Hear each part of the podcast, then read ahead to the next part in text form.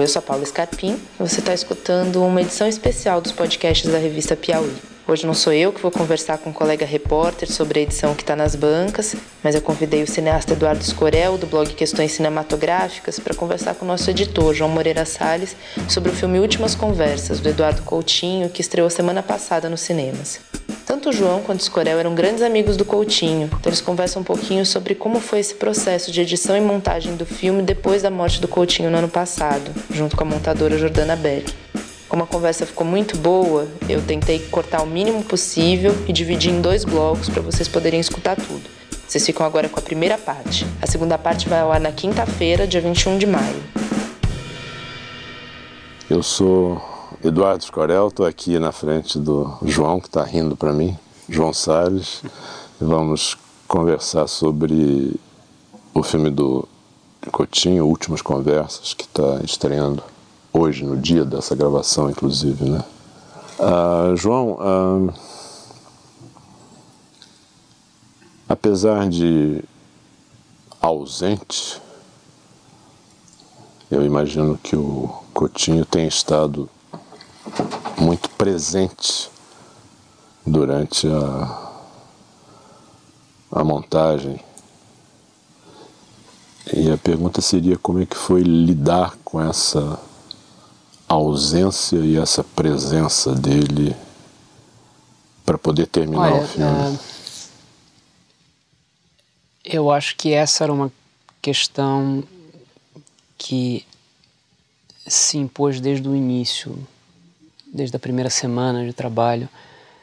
Que filme é esse que a gente vai montar? Quer dizer, é, é, um, é, um, é, um, é o filme que ele teria montado se estivesse aqui ao nosso lado. E havia boas razões para tentar fazer esse filme, porque a Jordana, que é a montadora do filme, eh, colaborou com o Coutinho nos últimos 20 anos, eu acho. Ela foi começou a trabalhar com ele em Santo Forte, que é um filme de 96, 7 por aí, 90, 99. Uh, e eu comecei a produzir os filmes dele no ano seguinte, porque Babilônia é o filme da virada do bilênio e a Videofilme já era produtora. Então, a gente conhecia muito bem o Coutinho, assim como você conhecia muito bem o Coutinho. Talvez as três pessoas que melhor conheciam o Coutinho. É, então, era possível é, especular que filme ele teria feito, pelo fato da gente conhecê-lo tão bem e conhecer tão bem a obra dele. Além disso, havia anotações dele né? Ele chegou a, a, receber o material, a decupagem do material, ou seja, a transcrição para o papel de tudo que foi filmado, e na margem ele fazia anotações. E essas anotações eram uma orientação do que ele tinha, do que ele tinha, enfim, gostado ou não gostado. Então, num primeiro momento, um pouco sob o choque da, da necessidade de fazer o filme naquelas circunstâncias, é, começamos a fazer esse filme, o filme que nós imaginávamos que era o filme que ele que ele teria feito. E esse filme ficou pronto, ou seja, então esse é um filme que a presença dele é muito grande, presença autoral, né? Esse é o filme que o Coutinho teria feito. Terminado esse filme, é, tanto Jordana quanto eu achamos que havia algo de insuficiente nesse filme, porque é um filme, apesar de ser um, enfim, é, está muito próximo do que a gente imagina que ele teria feito. É um filme um pouco psicografado, é um, é um, é um filme que é, mas ao mesmo tempo não é, porque a pessoa não está aqui para dizer é isso ou aquilo. E um pouco estimulado também por um e-mail que você me mandou. E depois eu vou te fazer perguntas também.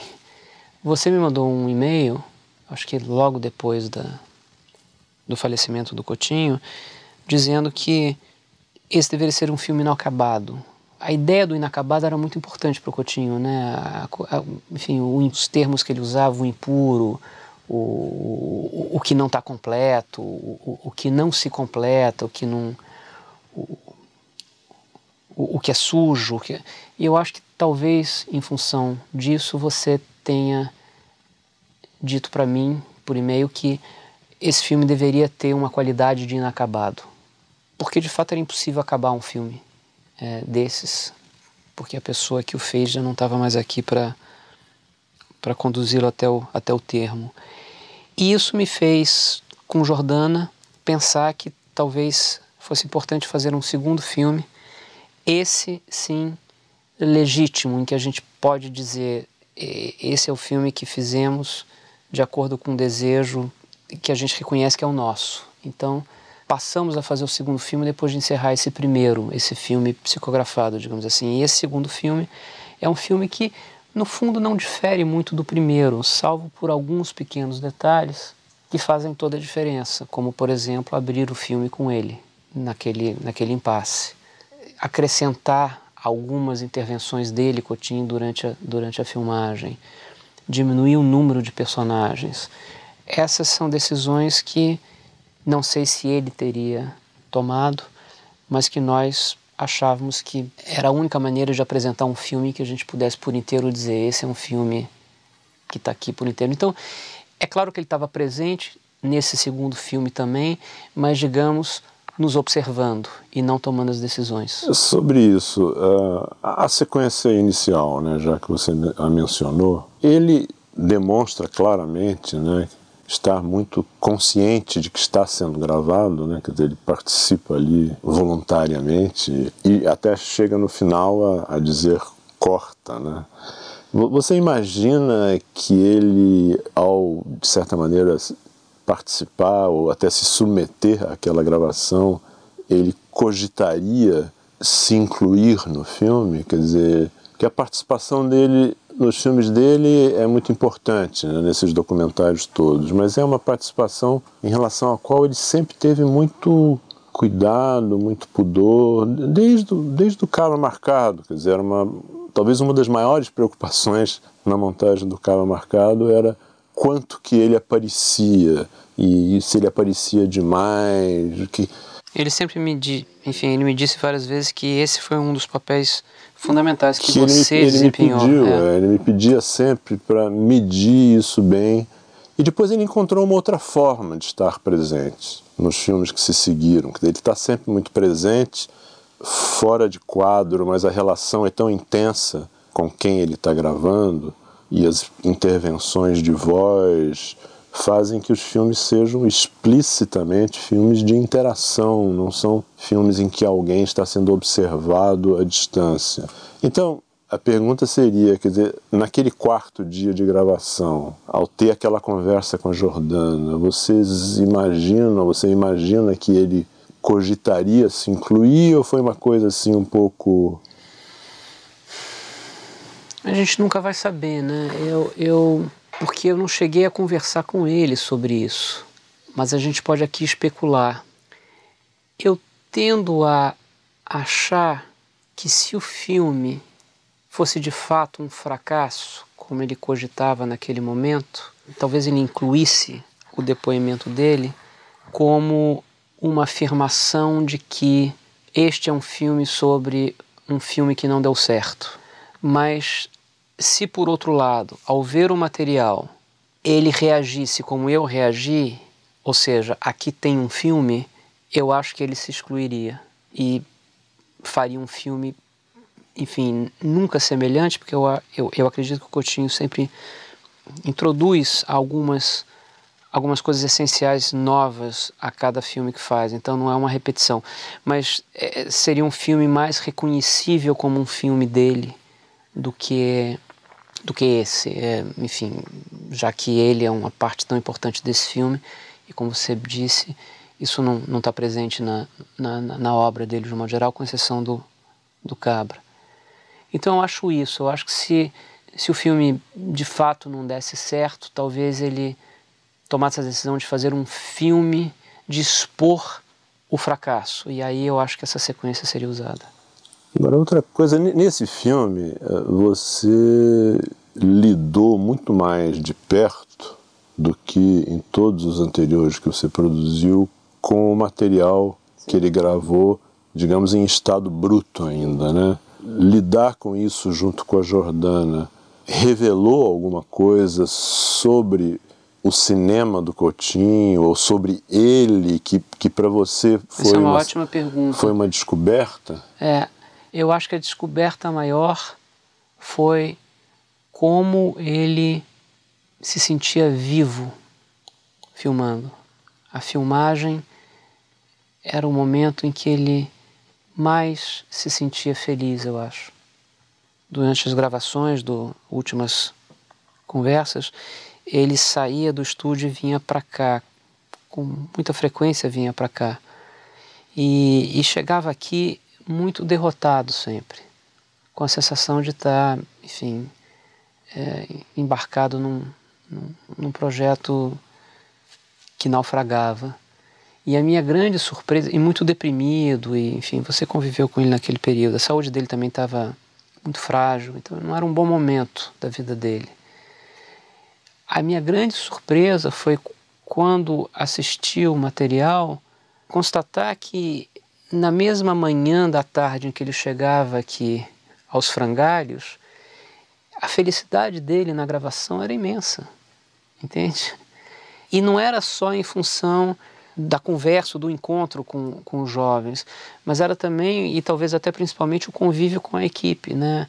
A boa conversa com o Jaque, com a, com a Valéria, com, com a produtora, com a Laura, com a Carol, com, com todo mundo. Isso, isso para ele era tão, tão vital, era uma, era uma seiva de vida que o mantinha de pé.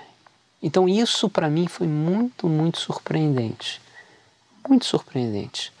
Talvez eu tenha aprendido a verdadeira importância do cinema para o Coutinho ao ver o material bruto e entender como isso era era um momento de afirmação dele no mundo. Né? Ele era tão gosto em quase todo o resto, naquilo ele ele sabia que era bom e se sentia bem, e, tinha um pertencimento ali, ele era acolhido não só pela equipe, pelos personagens, mas também pelo mundo que era, enfim, que de outro modo era meio hostil a, a, a ele. Então eu acho que isso foi muito comovente, para falar a verdade. A outra coisa é o método absolutamente selvagem do Coutinho, né? Tudo é um pouco improvisado, ele erra muito, ele não faz ideia de onde está a câmera, ele não faz ideia do. Enfim, muitas vezes ele não entende o que está sendo dito. Literalmente, ele responde, ele retruca é, de maneira inteiramente inconveniente, porque a pessoa não disse aquilo que suscita esse tipo de e funciona porque nesse, tumulto vão é tão é meio, é meio é, sabe é, tem um tem um componente meio surreal nesse negócio que produz coisas que são são muito surpreendentes. Então enfim ele não é um ele não era um, um, um cineasta da precisão do controle absoluto é exatamente o oposto e dessa bagunça surgem coisas maravilhosas. Essas duas coisas são muito, são muito surpreendentes no material. Você acha que nesse momento esse estado de espírito dele, quer dizer, que pesava muito nisso o fato de não ter podido fazer o filme com as crianças, ou era uma coisa assim, maior do que isso e no fundo isso era um pouco um, um pretexto, razões mais pessoais e tal estavam pesando mais. Né? Eu acho, eu acho que era, eram questões muito mais profundas do que não ter conseguido fazer esse ou aquele filme. Ele tinha chegado muito perto da morte pouco tempo antes, né? A gente o visitou no hospital, enfim, ele tinha tido um problema pulmonar, não se sabia se ele reagiria ao tratamento, se ele poderia voltar a andar, etc. Então, ele estava muito próximo da, da, da, morte mesmo. Né? Eu acho que isso para ele, como para todo mundo, mas enfim, era, era um momento muito difícil em relação a isso. Questões familiares, enfim, sem dúvida nenhuma também pesavam. E tudo isso eu acho que produziu uma certa desconexão com aquilo que, como eu disse, dava a ele sentido, enfim, para continuar a viver, que era o cinema. Ele entrou nesse filme quase que por obrigação, porque tinha captado lá atrás, no momento em que ele ainda estava entusiasmado. Esses processos no Brasil são muito lentos, os concursos é, demoram a a, a, serem julgados, o dinheiro demora a entrar, etc e tal. E nesse período ele foi perdendo a conexão.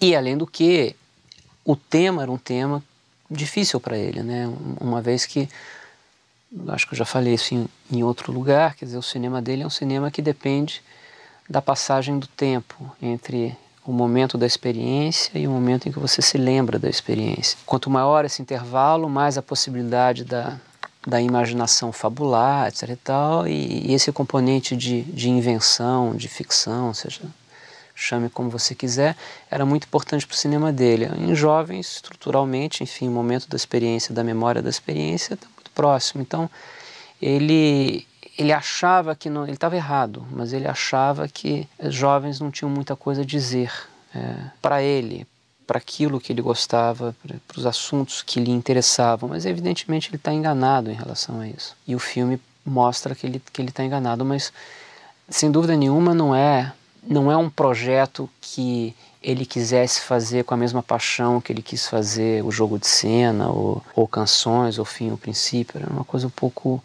impingida. E, enfim, então era nesse espírito que ele, quase burocrático, que ele entrou no projeto.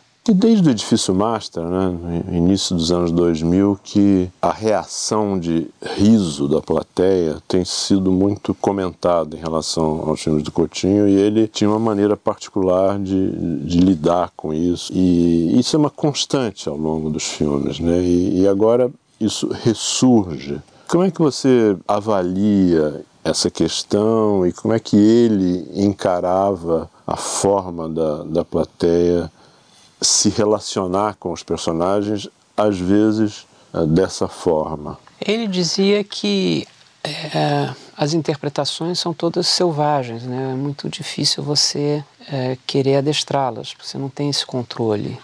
E o riso tem diferentes naturezas, né? Tem o riso de classe, tem o riso preconceituoso, tem o riso de empatia, tem o riso de angústia, tem o riso de nervosismo, tem o riso do humor como julgar qual é qual? Quer dizer, acho que quando todo mundo ri na plateia, nem todo mundo está rindo pela mesma razão. E há boas razões e razões menos boas. Isso é, é um problema incontornável do documentário. Se você não quiser lidar com esse problema, é melhor ir fazer ficção, que tem outros problemas, né? mas, mas esse não tem. E é muito delicado, porque você não sabe como o personagem vai reagir ao fato de que a plateia está rindo. Pode reagir bem se achar que o riso é um riso, enfim, bom, ou pode, pode ficar ofendido, ou pode se humilhar por achar que o riso é um riso ruim, né? um, riso, um riso que humilha. É muito difícil isso. Eu, eu não tenho uma boa resposta para esse dilema. Salvo dizer que é claro que quando você tem a certeza de que alguém foi filmado num mau momento, num momento ridículo, num momento que certamente suscitará o que há de pior na plateia, aí eu acho que você tem a obrigação de proteger e não incluir isso no filme, coisa que ele sempre fez, a vida toda fez. Então, alguém que, sei lá, que comete um erro eh, de português, alguém pouco letrado que comete um erro de português, enfim, essas coisas você tem que, enfim, você, você tem que proteger o personagem dessa reação é, da, da plateia. Em outros casos, você não tem muito o que fazer senão apostar que os risos serão não serão risos de humilhação e que a pessoa filmada saberá reagir bem àquilo que acontece na sala. Qual é a tua posição em relação a isso? Difícil, né? Difícil, uh, difícil. É, é, é, uma, é uma avaliação no momento da montagem, né? uma vez que o diretor e o montador têm esse poder de incluir ou excluir alguma coisa, né? é uma avaliação que tem que ser feita e que há um, há um certo, talvez, moralismo ou, ou uh, preconceito em também em excluir essa reação, em julgar a reação da plateia de uma forma necessariamente negativa porque ela está rindo. Agora, é evidente que ninguém pode ter certeza nem controle sobre, como você disse, como a plateia vai reagir. E que eu acho que a questão decisiva é a que você mencionou. Quer dizer, se houver a convicção de que aquilo vai prejudicar a pessoa de alguma forma, é preciso tomar um, um cuidado extra. Mas é, é, um julgamento muito subjetivo que tem que ser feito no momento mesmo da montagem. Né? É. Muito difícil. No caso do Últimas Conversas, a primeira personagem é a Tainá, ou Taina, não sei, eu acho que é Tainá, e eu a chamei aqui e mostrei o trecho da, da leitura lá que o Coutinho faz, da história dos mendigos e tal, para saber se ela estava, enfim, se ela topava que isso ficasse no filme e ela, ela disse que sim. Porque no material bruto, ela pede para que isso não seja incluído. E o Coutinho, na cena, disse: Não, mas olha, isso é, é, uma, é um fé de ver, é uma coisa divertida, uma cena carioca e tal e está no meio de uma coisa muito grande, do, do teu bullying, das vezes, não é só isso, você não vai entrar para dizer só isso, tem toda a tua história de vida, enfim, então isso é só mais um componente e tal. E meio que atropela ela e ela meio fala, ah, então tá e tal, mas não estava muito claro de que isso era uma, era uma decisão, enfim, ela, ela tinha dito sim é, por convicção. E aí eu a chamei aqui ah, na verdade, muito em cima do laço, para te falar a verdade, mas não foi por estratégia, não, foi por esquecimento. Mas assim, eu acho que uma semana antes do É Tudo Verdade, onde o filme estreou, né, eu a chamei aqui e, e ela viu e ela, e ela topou. Eu achei que, que aquele era um caso que eu precisava mostrar. A menina é, que sofre é, assédio do padrasto, essa diz em cena, ela mesma diz em cena, não, pode usar e eu vou, eu vou falar com a minha mãe e não tem, e não tem problema. Eu não, não achei que fosse o caso de, de mostrar para ela, porque ela estava muito... E, e, e, a Tainá, eu já, eu já vi ela em três sessões diferentes, então eu acho que ela ela está feliz de, de, de... Mas é um momento em que todo mundo ri, né? Todo mundo ri. Agora, eu acho que rir é um riso da história e não necessariamente uma coisa contra. Não estão rindo ela. dela, né? Não estão rindo dela. Estão rindo né? do que ela está é, contando. É. é diferente. Acabou de escutar a primeira parte da conversa entre o João Moreira Salles e o Eduardo Escorel sobre o filme Últimas Conversas, do Eduardo Coutinho, que estreou semana passada nos cinemas. No dia 21, agora quinta-feira, vocês ficam com a segunda metade dessa conversa. Até lá!